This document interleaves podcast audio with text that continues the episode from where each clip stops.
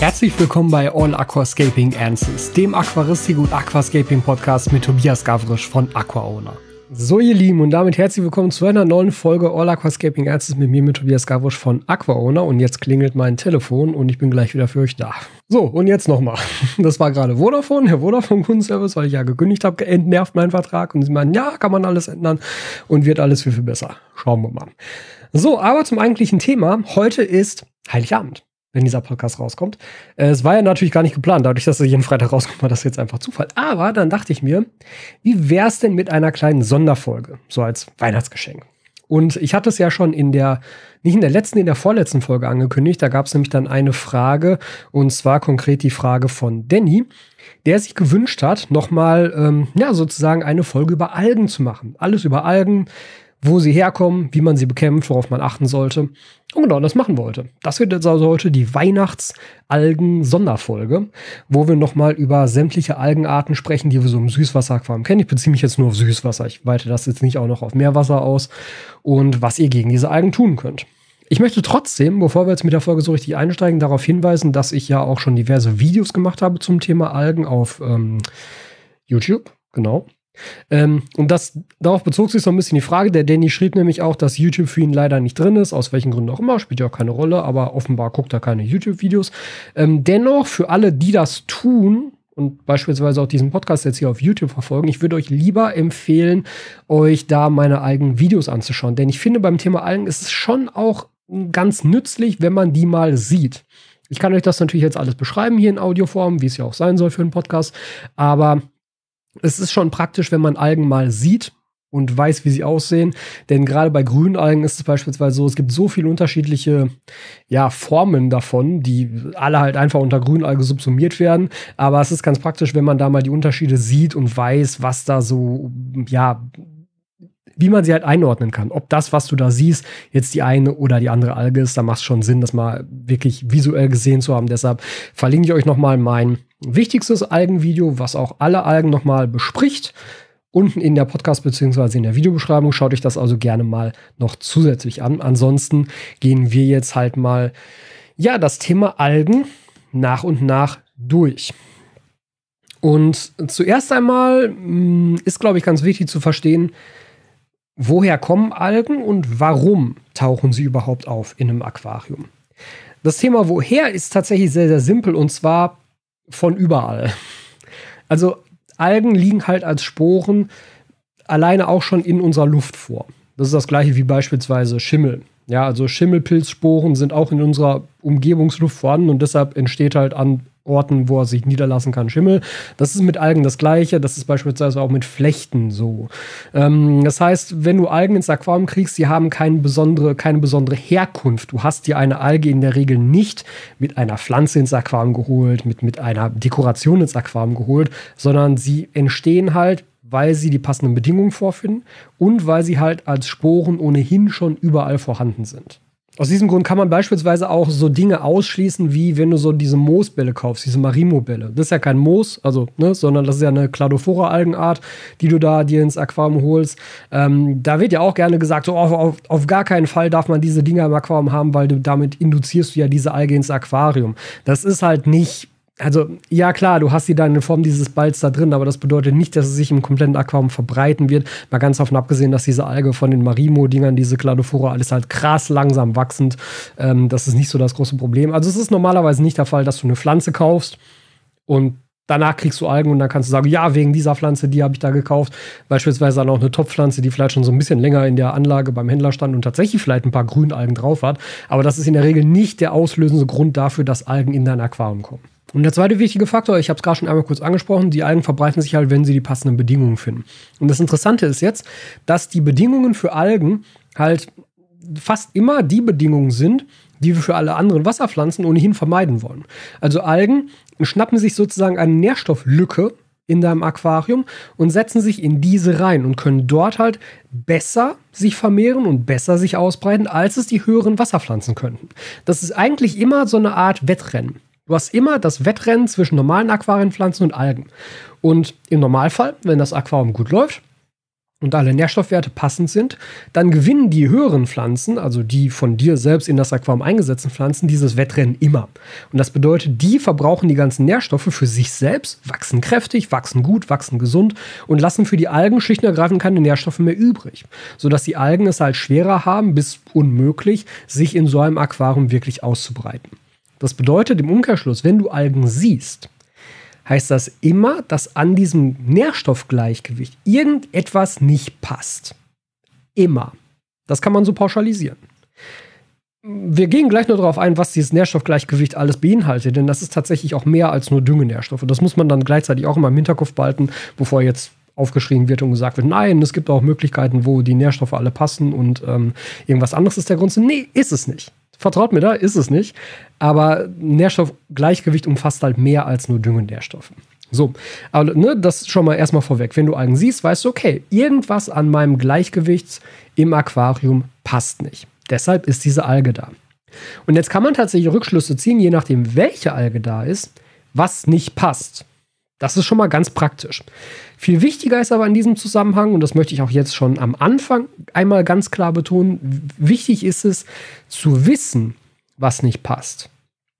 Man kann das, wie gesagt, an den Algen so ein bisschen abschätzen. Es gibt halt, wenn du die eine Alge hast, kann man davon ausgehen, dass dieser und jener Nährstoff zu wenig oder zu viel ist. Wenn du die andere Alge hast, ist es vielleicht der andere Nährstoff. Aber um das zu wissen, musst du dein Wasser testen. Und deshalb der ganz große Appell hier an euch alle. Und ich weiß, das ist nervig und ich weiß, das kann so einen Nachmittag beanspruchen, gerade wenn man vielleicht zwei, drei, vier Aquarien hat. Und ich selber mache das auch krass ungerne. Also ich bin wirklich faul, was Wassertests angeht. Aber wenn du deine Nährstoffe richtig in den Griff kriegen willst und wenn du Algen effektiv und wirklich langfristig und dauerhaft bekämpfen willst, musst du dein Wasser testen und du musst wissen, welche Werte in deinem Wasser herrschen. Weil das ist schwarz auf weiß der Beleg dafür, warum es in deinem Aquarium so läuft, wie es läuft und gleichzeitig schwarz auf weiß der Hinweis darauf, was du ändern musst, damit es nicht mehr so ist. Ja, also Wassertest extrem, extrem wichtig. Und genau aus diesem Grund verlinke ich dir nämlich auch in der Podcast- und, und Videobeschreibung nochmal einen großen Testkoffer, der alle Tests abdeckt, die du so brauchst, um das rauszufinden. Und ja, den muss man sich dann einmal kaufen. Und ja, der ist halt nicht krass günstig, aber immer gut, jetzt ist es ein bisschen zu spät. Aber das wäre ein gutes Weihnachtsgeschenk gewesen, so ein Wassertestkoffer, weil den kann jeder Aquarianer gebrauchen und den sollte jeder Aquarianer haben, um halt solche Probleme auch wirklich effizient lösen zu können. Ähm, Vielleicht ein Neujahrsgeschenk für den einen oder anderen. Aber das ist wirklich sehr, sehr, sehr wichtig. Trotzdem versuche ich auch so ein bisschen Hinweise zu geben, wie du bestimmte Algen einordnen kannst, um zu entscheiden, welchen Nährstoff das jetzt beeinflusst und welchen nicht. Typischerweise kann man jetzt die Algen im Süßwasseraquarium eigentlich in drei große Obergruppen eingrenzen. Manchmal sagt man auch vier, wobei die vierte Gruppe keine Alge ist. Das macht es dann immer so ein bisschen verwirrend. Aber wir haben normalerweise die Grünalgen. Und die Grünalgen sind eigentlich auch die, die am variantenreichsten im Süßwasseraquarium auftauchen. Da habe ich mir nämlich gerade hier so eine kleine Übersicht aufgemacht und es gibt halt diverse Algen, die da so reinfallen. Ähm, wir gehen die einfach mal so ein bisschen durch, damit ihr ein Gefühl dafür bekommt. Ähm, auch je nachdem, was euch jemand sagt. Im Fachgeschäft werden manchmal andere Ausdrücke benutzt als irgendwo im Internet, in Foren oder so. Aber von den grünen Algen gibt es halt diverse verschiedene. Und das Schöne ist aber, die meisten Grünalgen basieren auf den gleichen Mechanismen, beziehungsweise werden durch die gleichen Nährstoffungleichgewichte hervorgerufen und können deshalb halt auch mit den gleichen Maßnahmen bekämpft werden. Aber wir haben da einmal grüne Punktalgen, die sie vor allem auf der Scheibe bilden. Wir haben grüne Staubalgen, bei denen das Wasser wirklich grün wirkt, weil sie halt wirklich so, so wie so Staub sich im Aquarium festsetzen und so ganz, ganz, ganz leicht auf den Scheiben sitzen. Wir haben ganz generell grüne Algenbelege, wir haben grüne Schwebealgen, das ist das gleiche, so ein bisschen wie jetzt die Staubalgen gerade, das wird so untereinander gefasst. Wir haben grüne Fadenalgen, das ist so der Klassiker. Das ist auch eine der Algen, die in der Einfachphase gerne auftauchen. Dazu kommen wir auch gleich nochmal kurz. Wir haben grüne Haar- oder Fusselalgen, ist auch wieder fast das gleiche, nur etwas kürzer. Wir haben grüne Pelzalgen, auch wieder das gleiche wie eine Fusselalge, nur ein bisschen dichter. Ähm, ja, ne, also in die Richtung geht's. Und wir haben Claudophoras. Claudophoras sind auch Grünalgen, haben aber eine, äh, ein bisschen eine Sonderstellung, weil sie tatsächlich deutlich schwerer zu bekämpfen sind. Auf die müssen wir also separat eingehen. Und tatsächlich ist es so, dass ich gerade in meinem Pond-Style-Aquarium hier hinter mir, in dem 60F, Claudophora-Algen entdeckt habe. Und das heißt, da könnte auch davon ausgehen, dass wir da demnächst mal ein Video zu machen werden. Das sind also die Grünalgenbelege.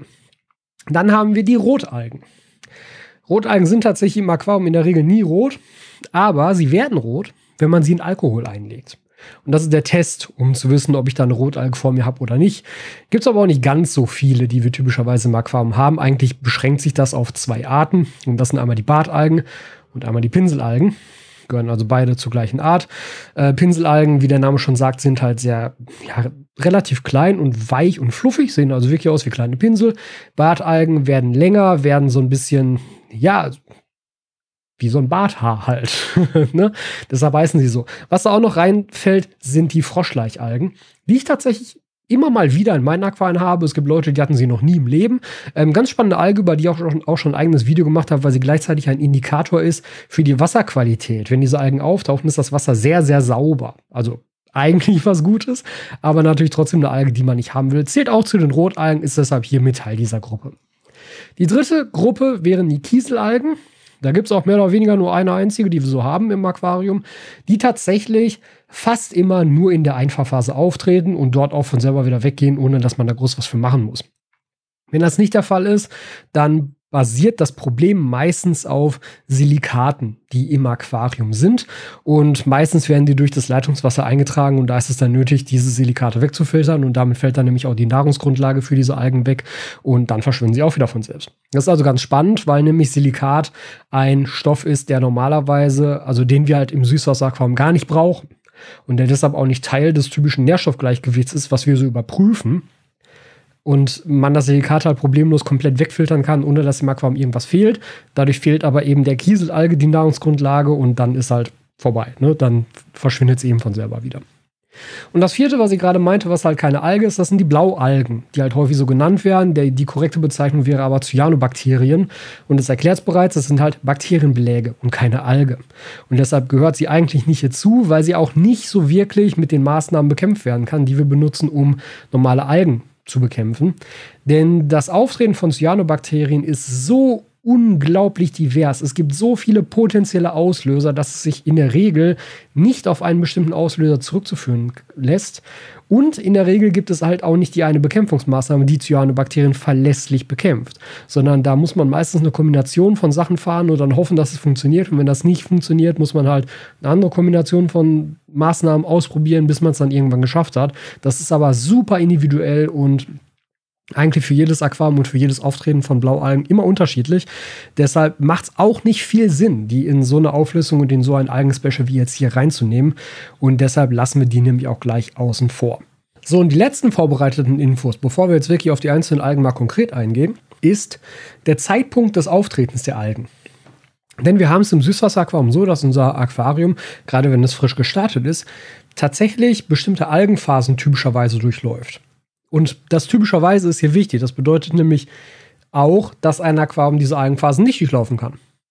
Das bedeutet auch, dass ein Aquarium diese Algenphasen länger haben kann als typischerweise. Also da ist alles möglich. So ein Aquarium ist ein kleines, krass komplexes Ökosystem und da kann man nicht zu 100% vorhersagen, wie es sich entwickeln wird. Das geht einfach nicht.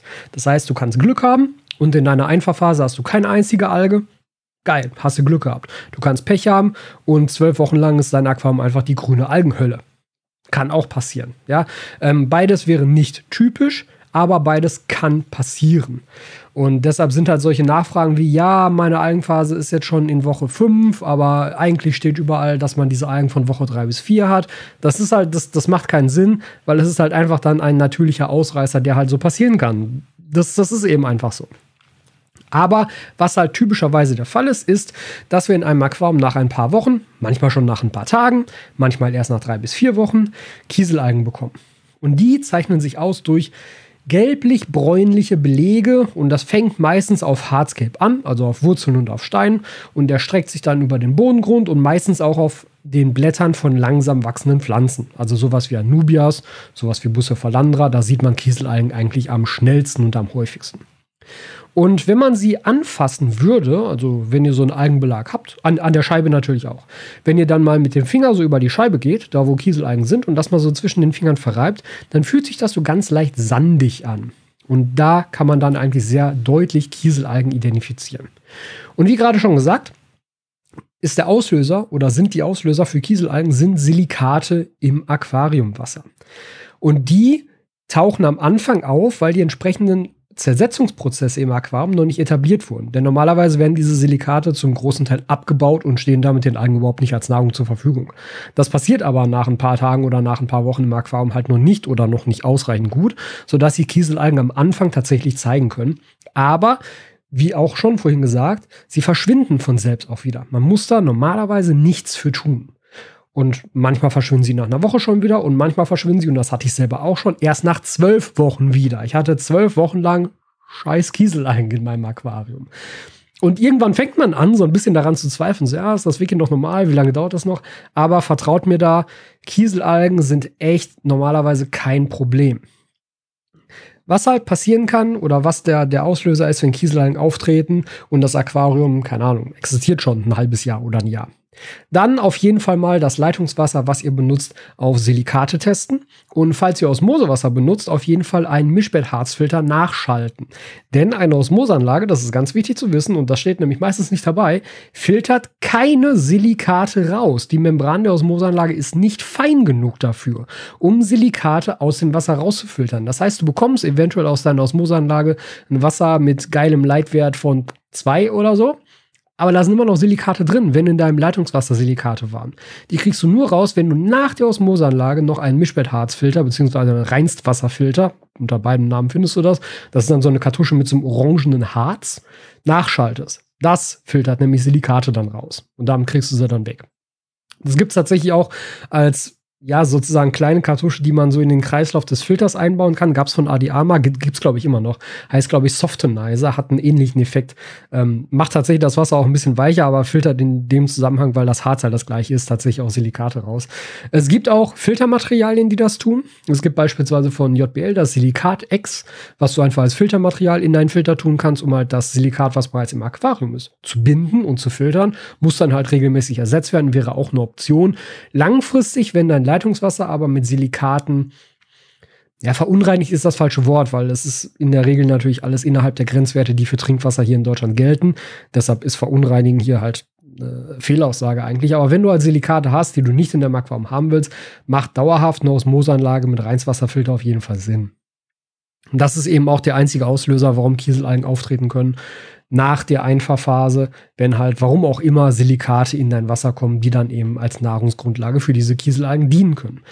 Aber da es eben sehr, sehr klar ist, wo Kieselalgen herkommen und es eben drei, vier verschiedene Methoden gibt, wie du das komplett loswerden kannst, sind Kieselalgen auch echt kein Problem. Ne? Also im Zweifelsfall halt mal das Leitungswasser auf Silikat testen und wenn da halt deutlich was nachweisbar ist, entweder entscheiden Osmoseanlage mit Reinswasserfilter oder entsprechendes Filtermaterial für den Außenfilter oder Innenfilter. Funktioniert wahrscheinlich genauso. Und dann wirst du dieses Silikat wieder los und dann dauert es ein paar Wochen und dann sind die Kiesleinen auch wieder weg. Das ist also kein Thema. Spannender wird es bei den, womit machen wir denn mal weiter? Wir machen mal mit den Grünalgen weiter, weil die nämlich auch in der Einfahrphase als nächstes kommen. Da waren wir ja gerade. Ja? Zeitpunkt des Algenauftretens in der Einfahrphase, die typischen Algenphasen. Wir starten also mit der Kieselalgenphase und die ist dann irgendwann vorbei weil sich die entsprechenden Umwandlungsprozesse gebildet haben, dass das Silikat nicht mehr frei zur Verfügung steht für die Kieselalgen und dann eben die Algen absterben. Und typischerweise folgt darauf die Grünalgenphase. Und das bedeutet, du hast grüne Beläge auf den Scheiben, grüne Beläge auf den Steinen, auf den Hölzern und in der Regel kommen dann Fadenalgen, grüne Fadenalgen. Und die können auch echt lang werden und dann hast du halt so wabernde, haarähnliche Fäden. Also sieht wirklich aus wie so wie, wie Haare, wie grüne Haare, die so quer durchs Becken reichen. Und das kann wirklich viel werden. Ich hatte das in einem Iwagumi, was ich mal eingerichtet habe, was ähm, Layout-bedingt eine sehr geringe Pflanzenmasse aufweist und dementsprechend auch wenig Verbraucher, die die Nährstoffe verbrauchen könnten, die die Algen da gerade benutzen, um sich so krass auszubreiten. Und das Ding war halt es war halt wirklich komplett veralgt. Auf allen Pflanzen waren Algenbelag drauf, an allen Steinen hingen riesige Haarbüschel dieser Fadenalgen. Wenn man das gesehen hat, war eigentlich so der erste Impuls und das war auch der Impuls von vielen Kommentaren unter dementsprechenden Videos, glaube ich, jetzt schon anderthalb Jahre, glaube ich, her. Boah, das, das, das kannst du nicht mehr rennen, das musst du neu machen. Da ist vorbei, alles raus, alles neu machen. Muss man nicht. Muss man nicht. Du kriegst, und das würde ich dir garantieren, jede Grünalgenphase in den Griff, egal wie schlimm sie ist. Und es war da tatsächlich auch so. Mit entsprechenden Gegenmaßnahmen und mit dem Einsatz von beispielsweise zusätzlichen Garnelen, die diese Algen ja auch fressen, konnte man das in den Griff kriegen. Und dann hat das noch ein paar Wochen länger gedauert. Also es war schon eine kräftige Algenphase. Sie hat sich mehrere Wochen gezogen. Aber danach war das Becken algenfrei und hat gut funktioniert. Das geht. Das kriegt man hin. So. Wie gesagt, Grünalgen treten also nach der Kieselalgenphase auf und tatsächlich ist auch da für die Einfahrphase ist das noch normal. Das heißt, die ersten drei Monate typischerweise ich habe das typischerweise gerade ja schon erklärt, musst du damit rechnen, dass das auftaucht. Aber auch in den ersten drei Monaten, typischerweise, verschwindet das auch von selbst wieder. Denn auch da ist wieder der Punkt, die Algen bilden sich zu dieser Phase, zu diesem Entwicklungsstand des Aquariums, weil zu diesem Zeitpunkt bestimmte Nährstoffe noch frei verfügbar sind, die von den Pflanzen noch nicht so richtig aufgebraucht werden können. Das hat mehrere Gründe. Ein Grund ist beispielsweise, dass die Pflanzen noch nicht zu 100 Prozent angewachsen sind und noch nicht so wirklich in neues Wachstum investiert sind und dementsprechend natürlich Nährstoffe aus dem Aquarium rausziehen müssen. Ein anderer Grund kann sein, dass du beispielsweise einen sehr energiereichen, nährstoffreichen Bodengrund einsetzt, wie das im Aquascaping so beliebte Soil. Das ist stark vorgedüngt um den Pflanzen möglichst gute Wachstumsbedingungen zu bieten. Aber wenn die Pflanzen, wie gerade gesagt, direkt nach dem Einpflanzen oder so ein, zwei, drei Wochen nach dem Einpflanzen diese Nährstoffe noch gar nicht wirklich verwerten können, weil sie noch damit beschäftigt sind, überhaupt erstmal Wurzeln auszubilden, sich so ein bisschen zu verankern und dann irgendwann in das Wachstum neuer Blätter und in das Ausbilden neuer Stängel und so weiter investieren, dann stehen diese Nährstoffe halt den Algen zur Verfügung. Das ist übrigens der Grund, warum du beim Einsatz von Soil am Anfang mehr Wasserwechsel machen solltest als später, wenn das Becken etabliert ist, um am Anfang nämlich diese überschüssigen Nährstoffe, die deine Pflanzen noch nicht verwerten können, rauszukriegen, damit es nicht alles den Algen zur Verfügung steht. Damit kannst du so eine Algenphase so ein bisschen abschwächen.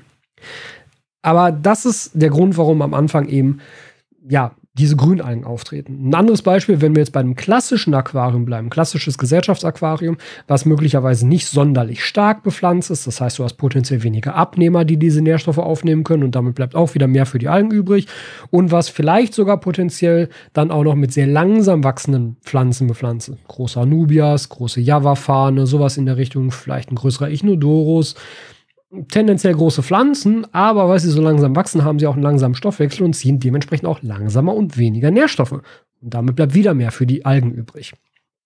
Da kann man aber jetzt auch schon sehen, was eine gute Gegenmaßnahme gegen diese Algen sein kann, nämlich mehr Pflanzen.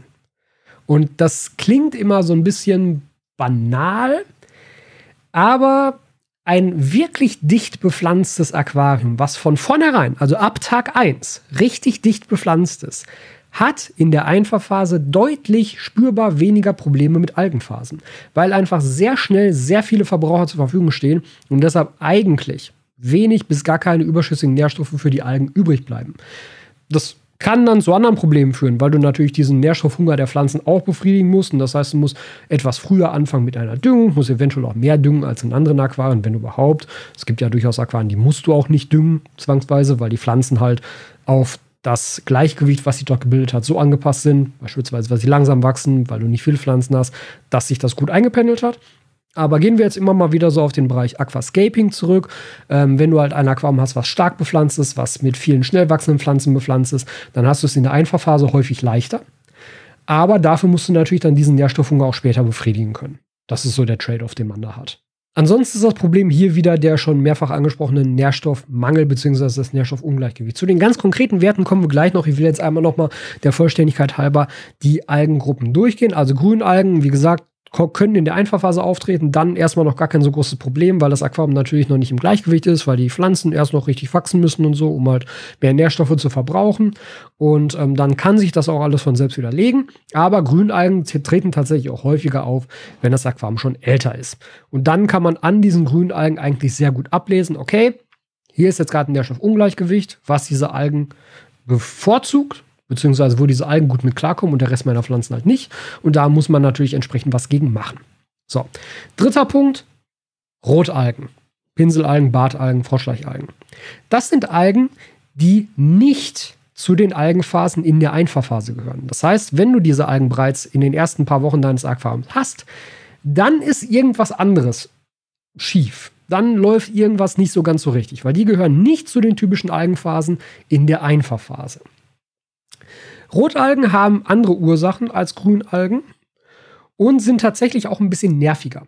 Weil Grünalgen, wenn man dann einmal den Auslöser gefunden hat, kann man recht gut und recht zügig bekämpfen. Vor allem auch deshalb, weil es relativ viele Tiere gibt, die Grünalgen fressen. Garnelen, Schnecken. Die Klassiker. Die klassische Cleaning Crew im Süßwasseraquarium, die stürzt sich so ziemlich auf alles, was Grünalgen betrifft grüne Punktalgen an der Scheibe, mal davon abgesehen, da gehen Garnelen nicht dran. Da kann man aber Glück haben mit einigen Schnecken, dass die die auch abraspeln.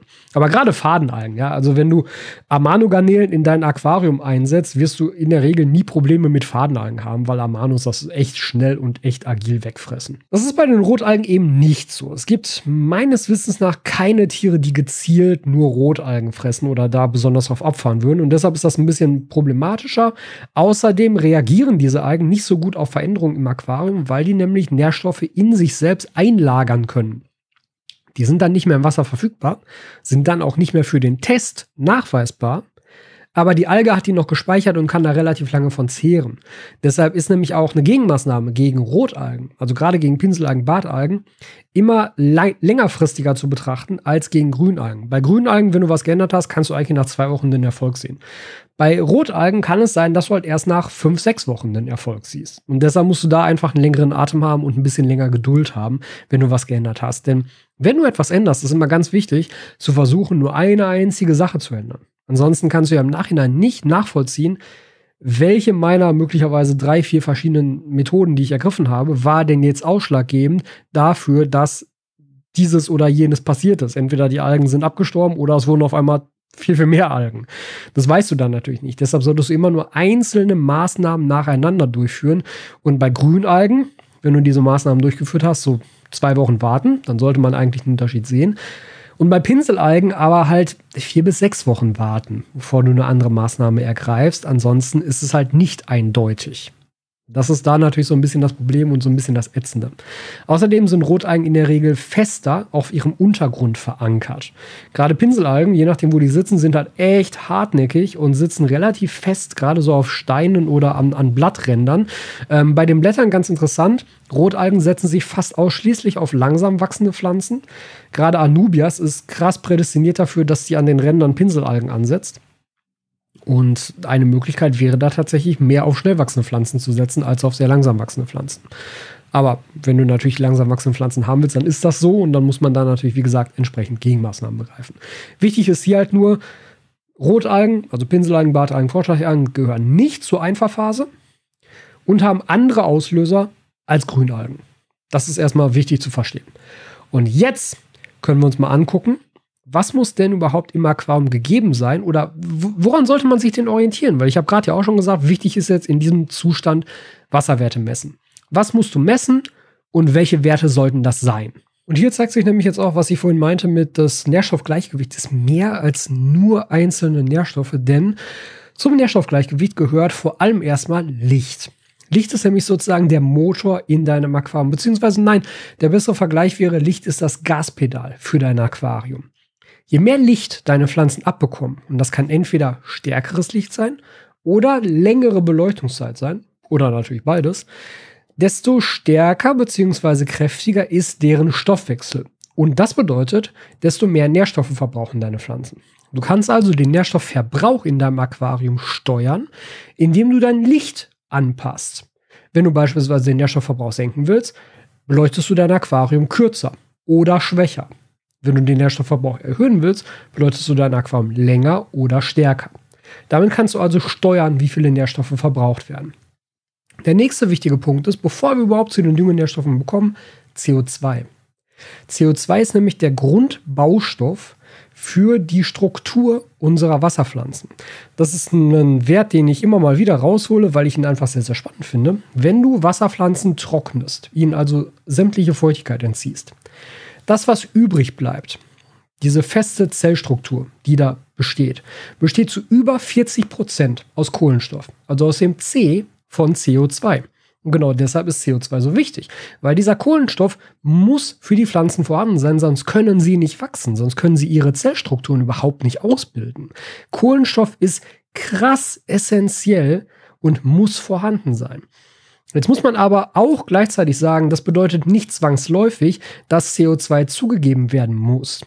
Es kann auch bedeuten, wenn du ohnehin nur Pflanzen einsetzt, die sehr langsam wachsen, die einen sehr geringen Stoffwechsel haben, dass der CO2-Gehalt, der natürlicherweise im Aquarium gelöst ist, ausreicht, um den CO2-Bedarf dieser Pflanzen zu decken. Dieser natürliche CO2-Gehalt liegt meistens bei zwei bis vier Milligramm pro Liter.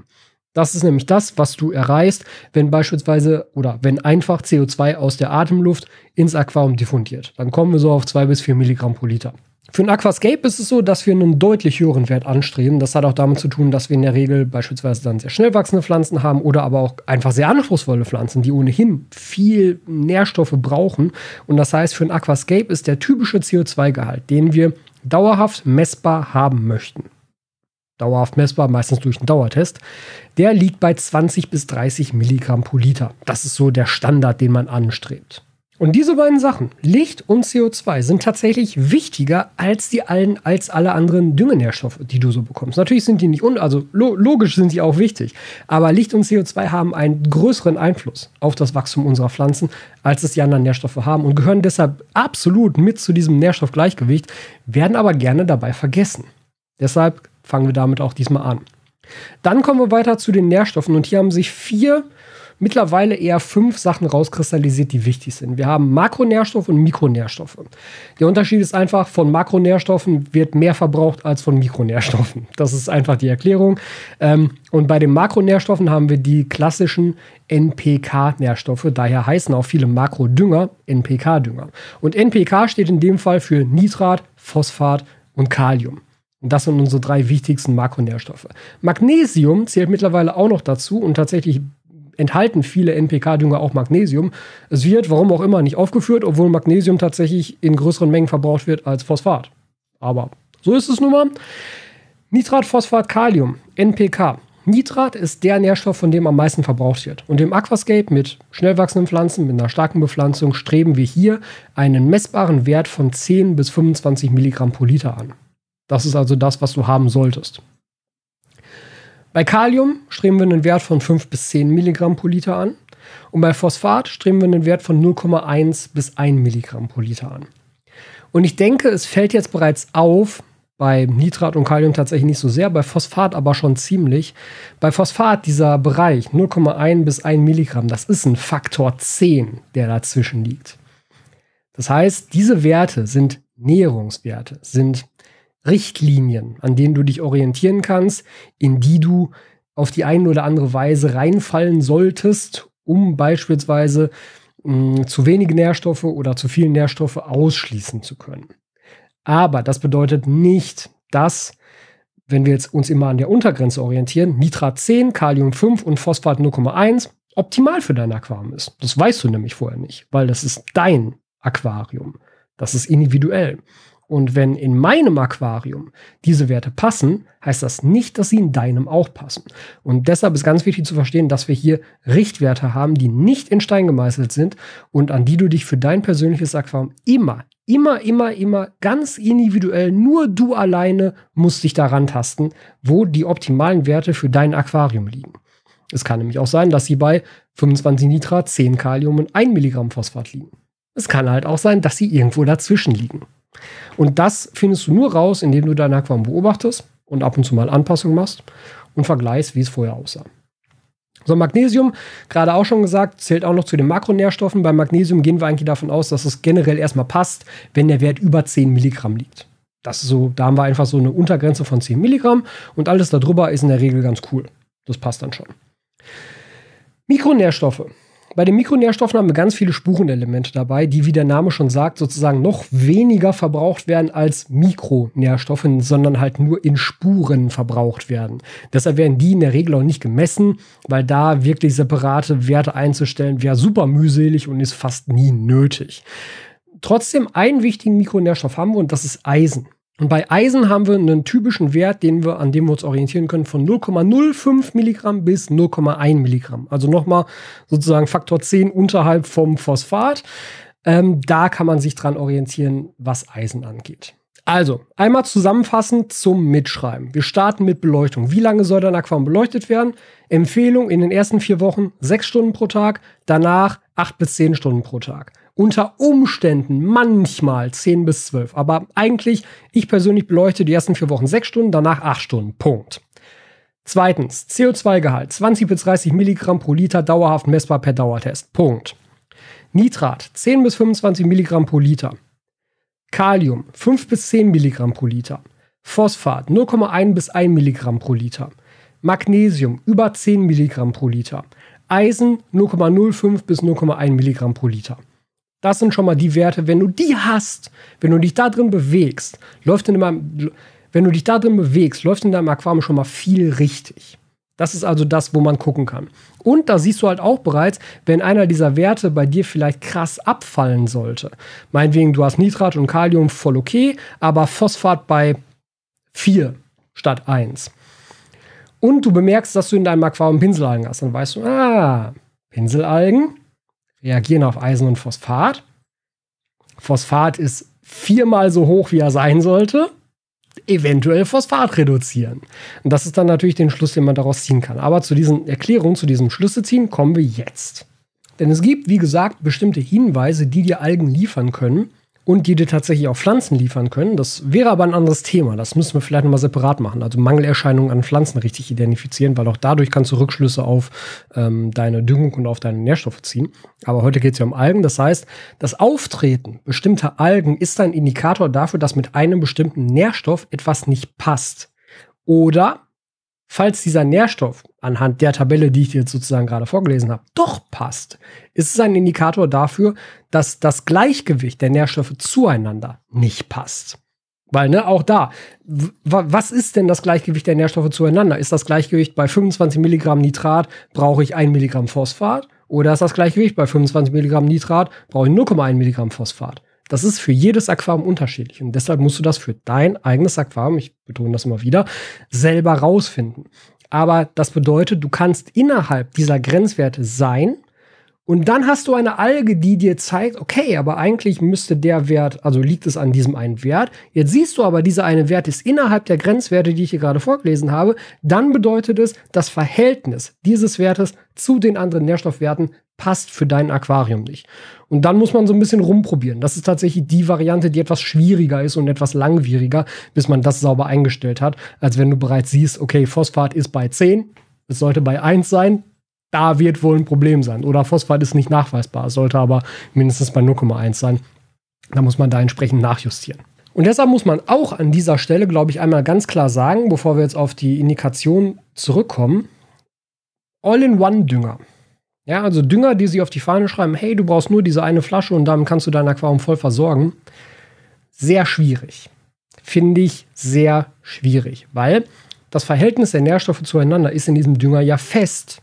Das ist ja vom, vom Hersteller vorgegeben. Du hast immer so und so viel Nitrat auf so und so viel Phosphat, auf so und so viel Kalium, auf so und so viel Eisen, auf so und so viel Magnesium. Wenn aber dieses Verhältnis für dein Aquarium nicht passt, dann hast du Pech gehabt. Ja, dann haust du diesen Dünger da rein und denkst dir, ja geil, jetzt ist mein Aquarium mit allem versorgt und dann kriegst du Algen und denkst du so, ja, aber warum? Dieser Dünger versorgt mein Aquarium doch mit allem. So, ja, tut er auch, aber halt in einem Verhältnis, was zu deinem Aquarium überhaupt nicht passt. Und deshalb finde ich das sehr, sehr schwierig, solche All-in-One-Dünger zu benutzen oder halt anzupreisen. Denn eigentlich ist es purer Zufall, ob so ein All-in-One-Dünger bei dir gut funktioniert oder nicht. Der kann gut funktionieren. Und wenn das bei dir der Fall ist, dann hast du halt Glück gehabt und dann hast du auch keinen Stress, ja, weil dann brauchst du wirklich nur diese eine Flasche und das passt wunderbar, alles gut. Es muss aber halt auch nicht so sein. Das ist beispielsweise ein Fakt äh, oder ein Punkt, den ich jetzt gerade in dem 60F erlebt habe. Ich habe da einen neuen All-in-One-Dünger ausprobiert ich mag es ja auch gerne, sowas auszuprobieren. Ich kann aber dann eben auch natürlich die Schlüsse ziehen, um es halt wieder rückgängig zu machen. Aber ich sehe jetzt an diesem All-in-One-Dünger, der induziert mir Froschleichalgen. Und das bedeutet, daran sehe ich, dass die Eisenzugabe im Verhältnis zu allen anderen Nährstoffen zu hoch ist. Ich brauche deutlich weniger Eisen da drin. Kriege ich aber nicht aus dem Dünger. Der Eisenwert ist ja fest. Ja, beziehungsweise wenn ich jetzt weniger dünge, habe ich auch weniger von allen anderen Nährstoffen, die aber ja auf dem Niveau bleiben sollen. Das ist das große Problem bei All-in-One-Düngern.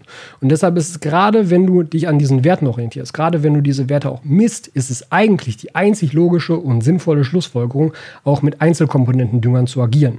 Das bedeutet, du hast dann halt vier bis fünf einzelne Dünger. Magnesium brauchst du in den meisten Fällen tatsächlich nicht, weil Magnesium häufig Teil anderer Dünger bereits ist. Aber das heißt, du hast einen Nitratdünger, einen Kaliumdünger, einen Phosphatdünger und einen Eisendünger. Und die dosierst du einzeln entsprechend der Werte, die du haben möchtest, beziehungsweise entsprechend der Defizite, die du vielleicht hast. Und dazu dann noch ein letztes Wort zum Thema Dünger allgemein. Ich empfehle euch keinen Dünger. Ich empfehle euch keinen bestimmten Hersteller eines Düngers. Warum? Weil die alle das gleiche machen. Ja, auf den Flaschen steht drauf, oder sollte zumindest draufstehen. Wenn es nicht draufsteht, ist es eh ein Dünger, den ich vermeiden würde, tendenziell, weil du weißt nicht, was du zugibst. Und äh, müsstest eigentlich jedes Mal messen, um da verlässliche Werte zu haben, was natürlich keiner macht.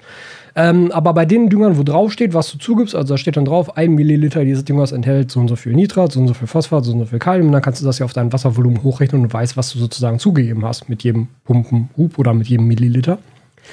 Und ob dieser Dünger, der jetzt hier, also bleiben wir mal beim Beispiel Nitratdünger. Ob ich jetzt einen Nitratdünger von Aquarebel oder von Seachem oder von JBL oder von ADA oder von such dir irgendwas aus, nehme, ist halt egal.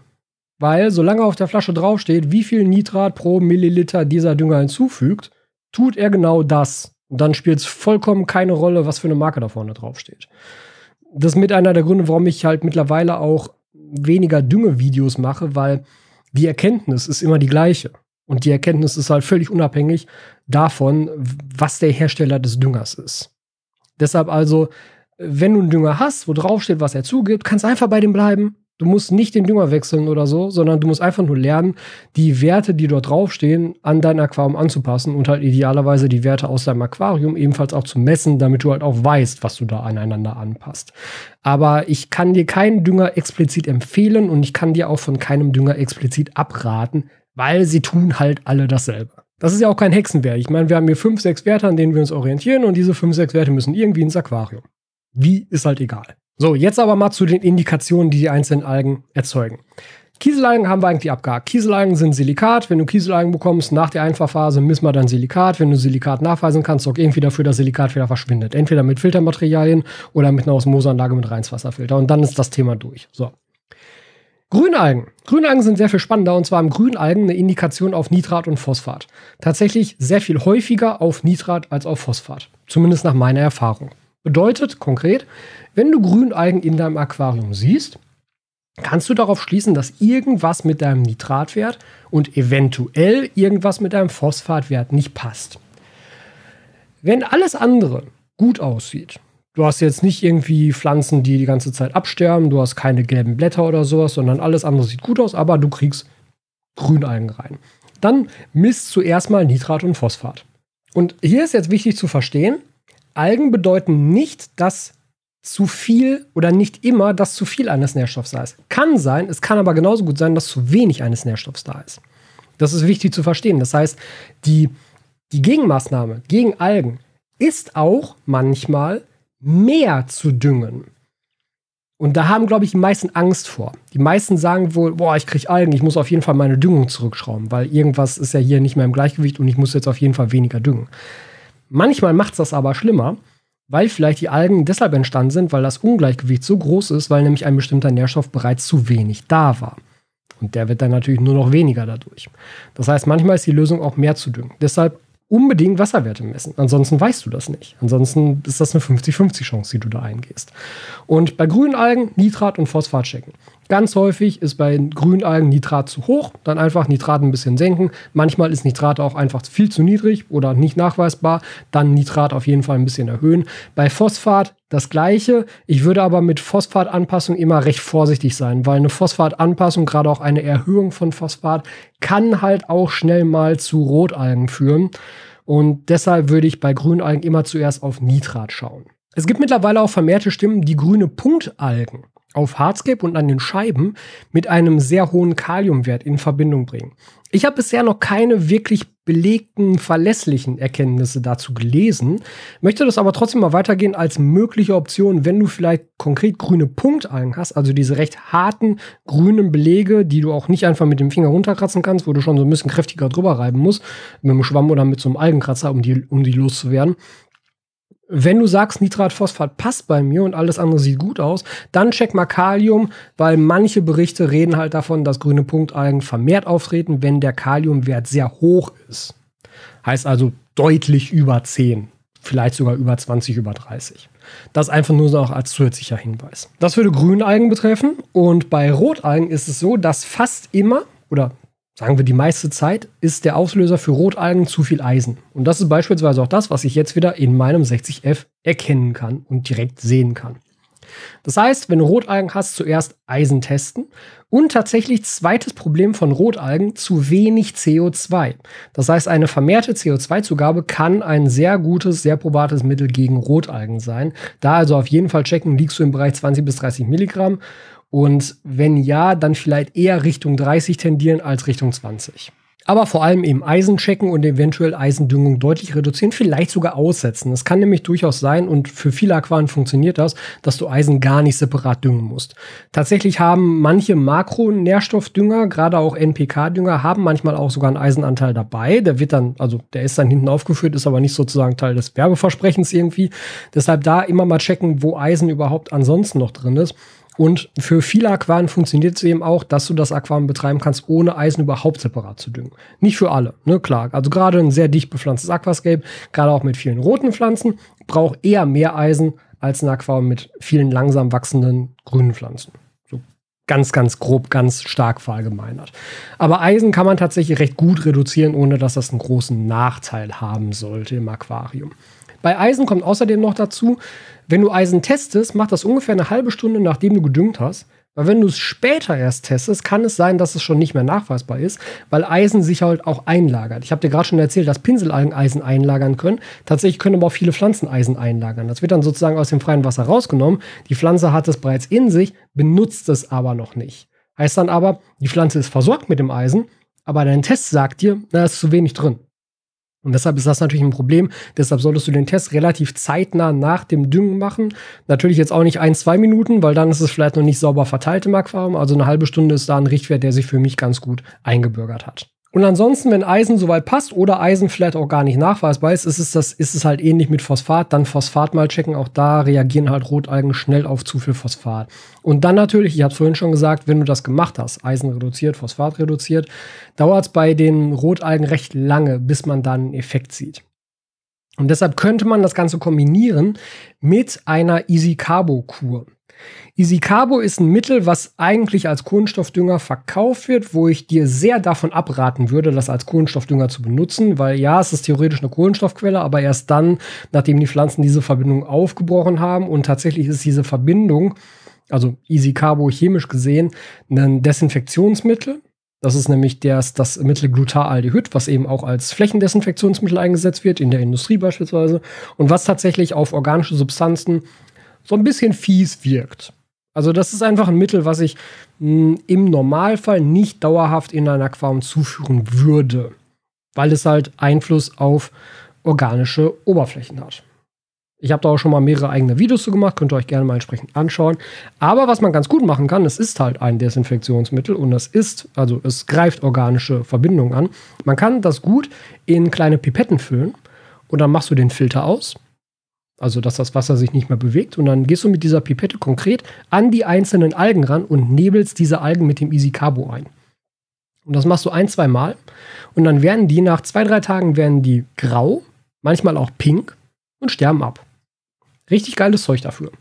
Und das kombiniert mit der Anpassung der Düngung und du weißt dann nach ein paar Wochen bereits, hat das gepasst oder nicht. Weil wenn es nicht gepasst hat, kommen die Algen wieder.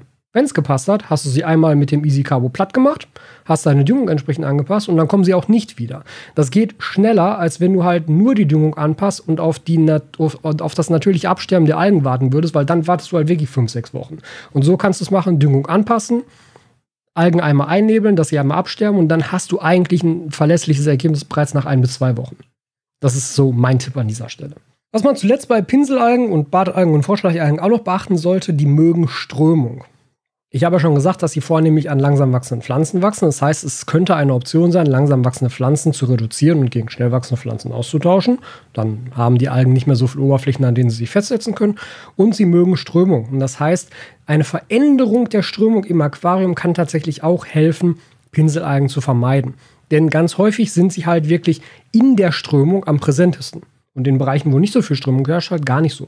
Und da kann es manchmal auch, auch funktionieren, wenn du einfach mal den Auslass deines Filters in eine andere Richtung drehst. Oder vielleicht mal Ein- und Auslass, wenn du das links-rechts orientiert hast, mal umdrehst, dass der Einlass von links nach rechts wandert und der Auslass von rechts nach links. Sodass mal eine neue Strömung, eine andere Strömung im Aquarium herrscht und das ist ebenfalls ein gutes Mittel, um Pinselalgen so ein bisschen Herr zu werden. Gut, das sind jetzt also die Standardindikationen für die Algen und die entsprechenden Hinweise auf die Nährstoffe. Das kombiniert mit deinem Wissen über die gemessenen Nährstoffe in deinem Aquarium und mit den Tabellen, die ich dir jetzt hier mehrfach gesagt habe, mit den Idealwerten oder den Richtlinien der Idealwerte, gibt dir bereits alles an die Hand, was du wissen musst, um Algen vernünftig zu bekämpfen. Ich habe dir gerade ja schon eine Methode genannt mit dem Easy Carbo, wie du auch gezielt, in dem Fall Rotalgen bekämpfen kannst. Und gerade für Grünalgen und gerade auch als Prophylaxe bietet es sich tatsächlich auch an, entsprechend Tiere einzusetzen. Jetzt muss man einmal ganz klar sagen, Tiere sind keine Lösung gegen Algen. Tiere sind ein unterstützendes Merkmal gegen Algen. Denn wenn Algen entstehen, haben sie einen Grund, der immer, immer, immer, immer, immer in einem Nährstoffungleichgewicht begründet ist. Und dieses Nährstoffungleichgewicht kann das Tier natürlich nicht aufheben und nicht ändern. Ja, das Tier kann halt das Symptom bekämpfen, nämlich die vorhandene Alge abfressen. Dass die Alge aber immer wieder kommt, das ist ein Problem des Nährstoffungleichgewichts und das muss natürlich auch als solches angegangen werden. Aber dennoch können natürlich Tiere unterstützend wirken, gerade wenn du viele Algen hast, dass die eben auch dann abgefressen werden und halt einfach optisch nicht mehr so sichtbar sind. Ganz generell, und das habe ich am Anfang ja auch schon gesagt, Algen sind und das ist ein lustiges Wortspiel, was mir in dem Moment, wo ich es zum allerersten Mal in einem Video benutzt habe, überhaupt nicht klar war. Algen sind allgegenwärtig. Haha. Ne? Und es gibt kein algenfreies Aquarium. Es gibt ein optisch algenfreies Aquarium. Das bedeutet aber nicht, dass da keine Algen drin sind. Und tatsächlich können Garnelen auch diese ja, für, für dich noch unsichtbaren Algen auch schon abweiden. So erste Algenfläume, ganz leichte Belege, die man vielleicht noch gar nicht so richtig wahrnimmt. Das ist für Garnelen und tatsächlich auch für viele Fische, für viele Wälse beispielsweise, eine schöne Grundlage, eine Nahrungsgrundlage. Und für viele Schnecken natürlich. Und deshalb gehören für mich tatsächlich Garnelen und Schnecken zum Standardbesatz eines jeden Aquascapes, weil sie einfach einen Zweck erfüllen, indem sie halt Algenbeläge reduzieren. Sie sind keine Lösung gegen die Alge, aber sie reduzieren Algenbelege. Gleichzeitig muss man natürlich darauf achten, dass die Tiere, wenn man ein optisch algenfreies Aquarium hat, trotzdem genug zu fressen kriegen. Da muss man sie eventuell zufüttern. Da müsst ihr natürlich darauf achten. Das liegt in eurer Verantwortung als Tierhalter. Aber dennoch gehören Garnelen und Schnecken für mich dazu, weil sie natürlich das Symptom ein wenig eindämmen können und dafür sorgen können, dass das Aquarium sauberer aussieht. So, das war jetzt ganz schön viel und ich denke, diese Folge eignet sich ganz gut dafür, sie halt vielleicht ein, zwei, dreimal zu hören und vielleicht einzelne Segmente auch mal nachzuhören, weil das Thema ist ziemlich komplex und ähm, vieles, was ich jetzt gesagt habe, ist verallgemeinernd und trifft halt einfach nicht auf jedes Aquarium zu. Und dessen musst du dir auch immer sehr bewusst sein, wenn du ein Algenproblem hast und dieses angehen willst und dich vielleicht jetzt an die Tipps hältst, die ich dir hier gegeben habe. Und dann funktioniert es bei dir nicht. Und dann ist man natürlich schnell dabei zu sagen, ja, das funktioniert alles nicht, ist alles Quatsch. So, mh, hm, nee, es ist halt einfach nur so, dass du ein sehr individuelles Aquarium hast. Und das trifft halt auf jedes Aquarium zu. Du kannst Dinge für ein Aquarium, man, man kann Dinge da einfach nicht verallgemeinern, weil jedes Aquarium dafür viel zu unterschiedlich ist. Man kann Dinge statistisch erfassen und statistisch Tendenzen daraus arbeiten. So ist es ja beispielsweise auch entstanden, dass man sagen kann, ein Süßwasseraquarium durchläuft typischerweise die Kieselalgenphase, danach die Grünalgenphase und dann wird es relativ stabil. Das kann man statistisch erfassen, weil es bei den meisten Aquarien der Fall ist. Aber halt nicht bei allen. Und so ist es natürlich hier auch. Ähm, es können einfach Faktoren in deinem Aquarium auftreten, die nicht abgebildet sind durch diese Nährstoffwerte, die ich dir genannt habe, die nicht abgebildet sind durch irgendetwas anderes, sondern die einfach aus, aus der Reihe tanzen, die sehr individuell sind, die vielleicht nur auf dich zutreffen, vielleicht auf nur, nur auf dein ha Haus, weil ihr noch eine eigene Wasseraufbereitung irgendwo habt. Alles Mögliche. Ne? Und ähm, da muss man einfach auch sehr bewusst sich selber hinterfragen und das eigene Aquarium hinterfragen und das immer wieder abgleichen mit den Dingen, die man so weiß und die ihr vielleicht aus diesem Podcast auch mitnehmen könnt. Und wenn das alles passt, kann man eben noch auf andere Ursachenforschung gehen. Wenn man aber erstmal Sachen ausgeschlossen hat. Und das, was ich dir halt in dieser Folge mitgeteilt habe, sind die Sachen, die am häufigsten auftreten und am häufigsten für Lösungen sorgen können, wenn du Probleme mit Algen hast. Vielen Dank, dass du dir diese Folge wieder bis zum Ende angehört hast. Wenn du diesen Podcast auf YouTube schaust und hörst, dann vergiss bitte nicht, den entsprechenden YouTube-Kanal zu abonnieren und dem Video dort einen Daumen nach oben zu geben. Dort kannst du übrigens auch unter dem Podcast kommentieren und mir so deine Meinung dalassen. Wenn du diesen Podcast über eine Podcast-Plattform oder über einen Podcatcher deiner Wahl gehört hast, dann vergiss dort bitte nicht zu bewerten, falls du es dort kannst. Am wichtigsten sind immer noch die Bewertungen bei Apple Podcasts und bei Google Podcasts. Die helfen enorm dabei, einen Podcast bekannter und wichtiger zu machen. Das Deshalb, falls du dort bewerten möchtest, wäre ich dir sehr, sehr dankbar für deine Bewertung auf einer dieser Plattformen und wir sehen uns jetzt bei der nächsten Folge wieder.